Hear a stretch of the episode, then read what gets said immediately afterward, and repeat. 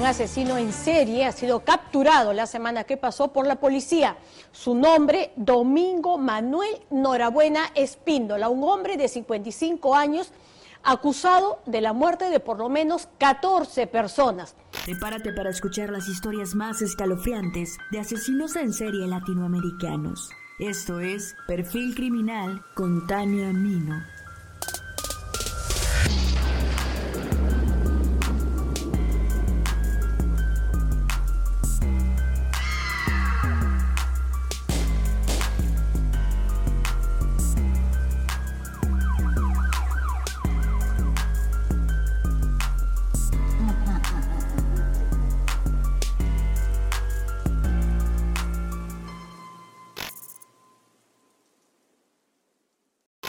En el año 2015, los ciudadanos de Guaral, una pequeña ciudad ubicada a 70 kilómetros al norte de Lima, Perú, no podían caminar tranquilos por las calles.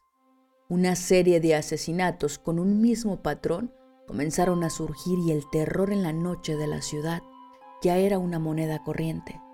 La aparición de numerosos cuerpos con un golpe en la cabeza y arrojados en las chacras aledañas al pueblo aterraron a toda la población. Todo parecía obra de una persona que estaba dando rienda suelta a su instinto criminal, acechando entre las sombras durante la medianoche a los jóvenes que salían de fiesta.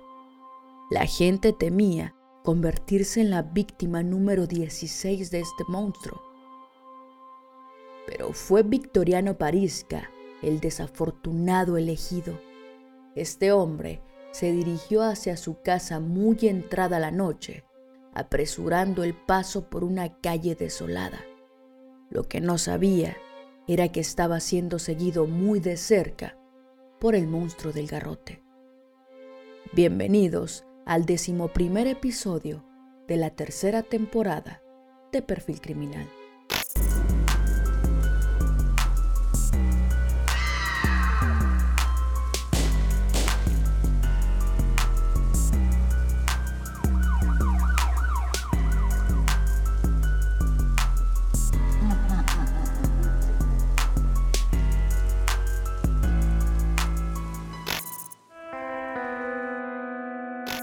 Domingo Norabuena Espíndola nació el 17 de julio de 1962 en el distrito de Cotaparaco, en la provincia de Recuay, Ancash, Perú. Tenía dos hermanastros, pero era el único hijo en común entre Celestino Norabuena y Antonia Espíndola. Desde sus tres meses de edad vivió con su abuela materna hasta que cuando tenía cinco años el pequeño Domingo se extravió y luego de una desesperada búsqueda lo encontraron durmiendo en la chacra de un vecino. Su madre lo castigó de la peor manera, enviándolo a vivir con su padre.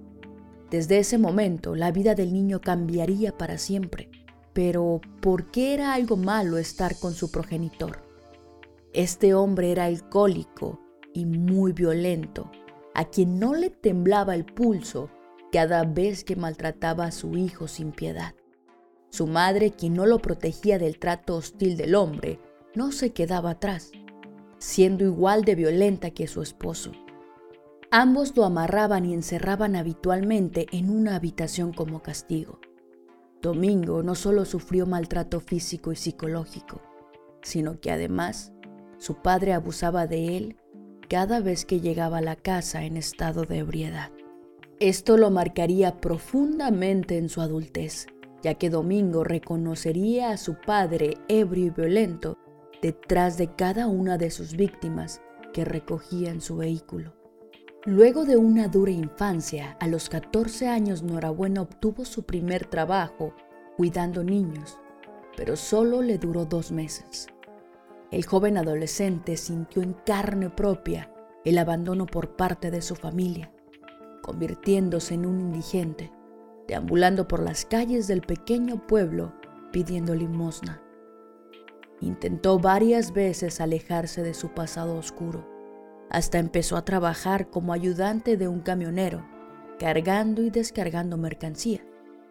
Pero luego de varios meses de tranquilidad, los fantasmas de su pasado comenzaron a pesarle y a los 16 años comenzó a delinquir. Cuando regresó a Cotaparaco, empezó a robar animales y por ese entonces se emborrachaba constantemente como lo había hecho su padre.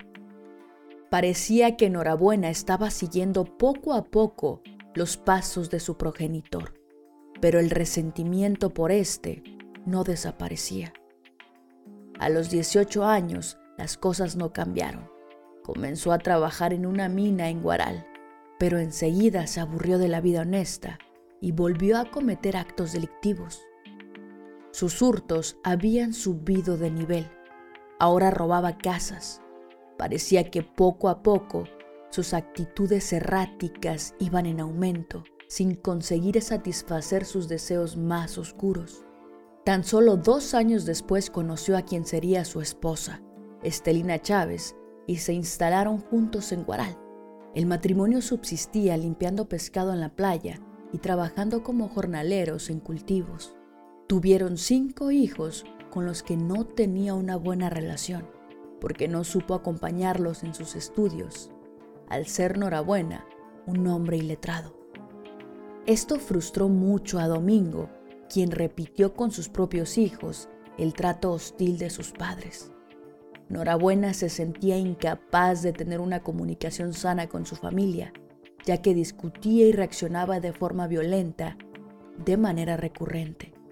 Su corazón se fue llenando de resentimiento por los maltratos que sufrió en su infancia y que no habían sido sanados, arrastrándolos consigo a su vida adulta, hasta que no pudo más y su lado oscuro comenzó a rebalsar. Sus problemas económicos no ayudaron a su inestabilidad mental. El dinero que ganaba durante el día no era suficiente. Por ello, Norabuena compró un mototaxi con el que salía por las noches para ganar algo de dinero extra y así ayudar a su numerosa familia. Fue en ese momento en el que Domingo Norabuena Espíndola se iba a convertir en el asesino en serie más temido de su ciudad a quien nombraron como el monstruo del garrote. En su mototaxi fue donde comenzó con su carrera de asesino serial. Todos los días por la noche, especialmente los viernes y sábados, días de fiestas patronales en Guaral, el monstruo se frenaba en la cuadra 1 del Girón y Caguas, en donde descansaba previamente y luego partía en búsqueda de su próxima víctima. Solo operaba por las noches, ya que en el día dormía para recuperar energías, luego de largas horas asesinando gente inocente. Cuando veía a una persona ebria tambaleándose por las oscuras calles de la ciudad, Domingo recordaba su infancia y a su padre llegando a casa borracho y violento. Esto provocaba que sintiera una sed de venganza en su corazón que solo podía ser calmado si se deshacía de las personas alcohólicas. Para encontrar a su víctima ideal, el monstruo estacionaba su mototaxi en las puertas de los clubes. En esos lugares estaba lleno de gente que salía intoxicada por el alcohol y por lo tanto vulnerables y dóciles para llevar a cabo su siniestro plan. Una vez que tenía dentro del vehículo a la víctima que había seleccionado, Comenzaba a dar vueltas por la ciudad hasta que el pasajero, alcoholizado, caía dormido en el asiento trasero de su taxi. Entonces, cuando su víctima no era capaz de notar el desvío del mototaxi hacia un descampado alejado de cualquier mirada indeseada, el monstruo sacaba de debajo de su asiento un garrote y lo golpeaba en el cráneo. Esta arma no era un palo cualquiera, el garrote estaba hecho de una madera con una dureza de las más altas y de las más livianas, lo cual facilita que los golpes sean ágiles, certeros y con mucha dureza, pudiendo matar en el acto a cualquiera que sea molido con esta arma. Luego de darle un golpe certero en la nuca, el monstruo del garrote le robaba sus pertenencias como un recuerdo coleccionable de sus asesinatos que una parte de sus víctimas siempre viajara con él en su mototaxi.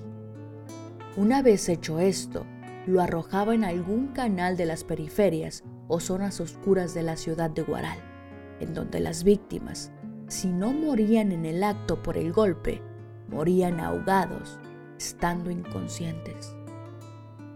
Como vimos, su modus operandi era simple. Levantaba a una persona ebria, lo golpeaba y lo arrojaba a un canal. Pero ¿cuántas víctimas habían caído en manos del monstruo del garrote? Se cree que el asesino del garrote pudo haber ultimado como a mínimo a 15 personas desde el 2015 hasta el 2018, aunque la policía estaba segura de que podrían haber sido más. Teófilo Nieto fue una de sus víctimas. El hombre salió de un bar y negoció en la puerta con Norabuena para que lo transportara a su hogar. Sin embargo, no llegaron a un acuerdo y Teófilo decidió marcharse. Pero el monstruo del garrote ya lo había elegido como su siguiente víctima y no lo dejaría escapar. Domingo lo siguió por detrás, logrando subirlo a su mototaxi. Horas después, la víctima apareció muerta en un canal y su cadáver presentaba una herida profunda en la cabeza. Muy pocos sobrevivieron a los ataques del monstruo del garrote. Rafael Ricardo Tinoco Villanueva fue uno de ellos quien al igual que las demás víctimas fue recogido ebrio por el taxista, llevado hacia un lugar alejado donde fue golpeado y luego arrojado a una sequía. Lo que el asesino no esperaba era que Rafael, cuando tragó agua a un inconsciente, reaccionó, pero por el golpe en su cabeza no podía pararse hasta que recobró fuerzas y logró salir. En ese momento, un agricultor lo vio caminar tambaleándose y cubierto de sangre. No dudó en auxiliarlo y luego de varios meses de rehabilitación pudo recuperarse del evento traumático. Otras dos de sus víctimas que no corrieron con la misma suerte fueron Eduardo Carrasco de 46 años y su esposa Jessica Moya de 35 años, que el 10 de julio del año 2017 tomaron el mototaxi de domingo luego de celebrar el aniversario de su trabajo. Durante el viaje Carrasco sintió un fuerte dolor en la cabeza que lo dejó inconsciente por varias horas. Cuando despertó, sintió que se ahogaba en un canal, lugar donde logró salir arrastrándose unos 200 metros hasta llegar a la ruta. Allí un taxista lo auxilió y lo trasladó hasta el hospital más cercano, cuando se recuperó de la conmoción, el hombre salió corriendo nuevamente hacia donde había sucedido la fiesta para ver si su esposa seguía ahí. Pero cuando llegó ya había terminado. Las luces estaban apagadas y no había nadie por los alrededores. Ahí fue cuando recordó que su esposa había ido consigo en el mototaxi. Carrasco volvió al lugar de los hechos y para su desgracia encontró a su esposa sin vida, a un kilómetro de donde habían intentado asesinarlo. Carrasco contó con dolor que había logrado salvarse del monstruo del garrote y pidió cadena perpetua para él, que le arrebató a su esposa y a la madre de su hija. El monstruo del garrote se convirtió en la pesadilla hecha realidad de las personas que salían de noche a divertirse un rato. Este monstruo actuó premeditadamente y sin ningún remordimiento aparente, lo que nos hace preguntarnos, ¿qué es lo que movía a Domingo a asesinar a estas personas? ¿Algo que decir? Soy inocente, señor. ¿Inocente de cuántas víctimas, Domingo? Inocente, señor.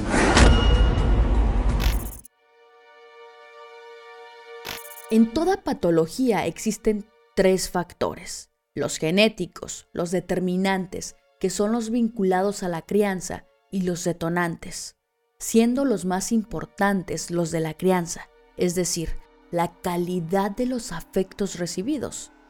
Estos están vinculados a la primera infancia, son los que nos marcan para toda la vida y los que nos hacen quien somos en la vida adulta. Sabemos que Enhorabuena no tuvo una buena infancia, cargada de abuso físico, psicológico y sexual por parte de quienes debieron darle una infancia segura.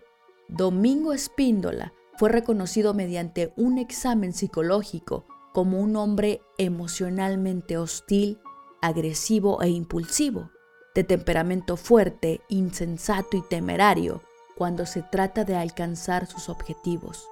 Se caracterizaba por un deseo permanente de alcanzar la satisfacción inmediata con las personas que se encontraban privadas de sus sentidos. El monstruo era carente de sensibilidad hacia la vida humana, por lo tanto no le era difícil llevar a cabo los asesinatos.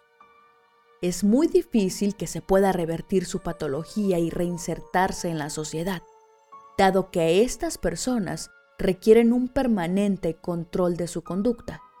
Un asesino en serie posee un nivel de perturbación tan alto que siente la compulsión incontrolable de matar a una persona tras otra, casi siempre de la misma forma. Normalmente, las zonas orbitofrontal, dentromedial y dorsomedial se encargan de frenar los impulsos de desear matar, lo que se conoce como el cerebro reptiliano. En el caso de los asesinos seriales, carecen de estos filtros. Los impulsos pasan de largo sin ningún freno y la persona comete los crímenes. Este es el motivo por el que no existe arrepentimiento en este tipo de individuos que suelen ser fríos, que premeditan sus crímenes, pero que no son ajenos a las consecuencias. En ellos no existe la inhibición o la censura. ¿Acaso sus problemas psicológicos y la violencia en su infancia podrían evitar una condena justa? Dicen que no hay crimen perfecto y el del monstruo del garrote no fue la excepción. Una cámara de seguridad captó al monstruo por primera vez cuando recogió a su víctima número 15, Teófilo Nieto Mendoza, quien primero lo rechazó pero luego subió, marcando el final de su vida. Una vez que la policía local estableció la placa del mototaxi y la identidad del homicida, las autoridades montaron un operativo para capturarlo infraganti. La policía se puso manos a la obra, aguardando entre las sombras al próximo ataque del monstruo del garrote. Ese día llegó. Fue el 18 de marzo a la 1 y 33 de la madrugada, cuando Norabuena volvió a atacar. Recogió con su mototaxi a Victoriano Parisca y comenzó a alejarse de la ciudad hacia una zona alejada en un canal, como era costumbre. Lo que no sabía era que unos agentes encubiertos lo estaban siguiendo en una moto a unos metros por detrás, como se puede ver en una cámara de seguridad. Victoriano Parisca, que estaba en estado somnoliento por los efectos del alcohol, iba a ser su víctima número 16. Pero los agentes de seguridad lo intervinieron antes de que algo horroroso pasara, salvando la vida del hombre. Al revisar el taxi, no solo se encontró el garrote que usaba para matar debajo del asiento, sino que también encontraron que el mototaxista coleccionaba objetos que le robaba a sus víctimas. Por ejemplo, un llavero de Raúl Jesús Zavala, a quien ultimó en abril del 2017. También tenía llaves, tarjetas de identificación, chips de celular y por si fuera poco, llevaba puestos los zapatos de otra de sus víctimas que la esposa del mismo identificó. Al momento de su detención en un video filmado por las autoridades, se puede ver al monstruo del garrote explicando cómo golpeaba a sus víctimas. Además expresó ser el asesino de tan solo dos de las 16 víctimas. La audiencia duró siete horas y se realizó en el tercer juzgado penal de investigación preparatoria. Frente al fiscal, el monstruo del garrote negó los asesinatos y se declaró inocente. Pero ya era demasiado tarde para Norabuena, que fue acusado de 15 crímenes, aunque él solo aceptó al final 5 de ellos. Por otro lado, en los peritajes criminalísticos, analizaron los elementos usados por el criminal en el vehículo que se le incautó. Las evidencias analizadas mostraron que habría sido el autor del asesinato de una larga lista de personas, que sus casos habían quedado inconclusos y cerrados en su momento. Luego de su declaración, Domingo recibió nueve meses de prisión preventiva y fue enviado al penal de Carquín. Al momento del traslado, un grupo de policías lo acompañó a la salida de la sede judicial, donde lo esperaban los familiares de las víctimas, que exigieron a las autoridades que no quedara impune e intentaron lincharlo. El monstruo del garrote dejó a 15 familias incompletas destrozadas por la violencia injustificada de un hombre quien llevaba el rencor consigo, desquitándose con inocentes. Los familiares obtuvieron la justicia deseada. Luego del tan esperado juicio, Domingo Norabuena Espíndola fue sentenciado a 35 años de cárcel, que es lo equivalente a una cadena perpetua en Perú. El monstruo saldría libre en 2053 a los 92 años de edad.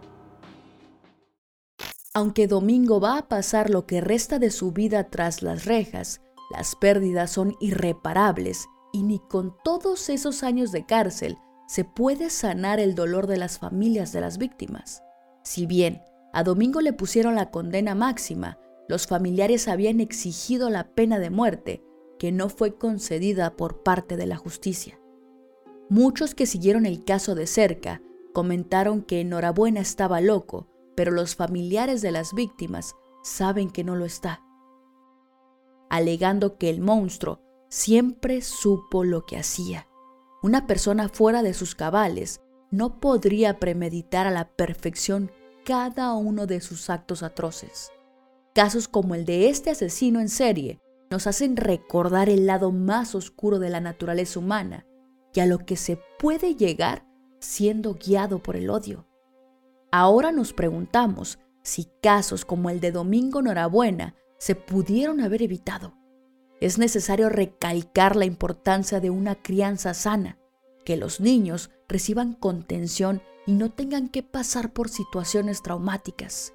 No sabemos si el monstruo del garrote hubiese tomado otro camino si las cosas no hubiesen sido de la manera en que fueron ya que no podemos justificar sus actos atroces. Pero es importante reflexionar sobre la crianza y la necesidad de sanar las heridas del pasado para no arrastrarlas toda nuestra vida como una carga que necesita ser aliviada con más violencia. Muchísimas gracias por escuchar hasta el final. Espero este episodio les haya gustado en cuanto a investigación. Quiero invitarlos a que interactúen con este episodio en las distintas plataformas en donde lo escuchan y a su vez les hago el recordatorio como en cada episodio que me apoyarían muchísimo siguiéndome en las distintas redes sociales. Y pues nada chicos, por mi parte ha sido todo. Ya lo saben, esto fue Perfil Criminal. Mi nombre es Tania Mino y nos escuchamos en el próximo episodio.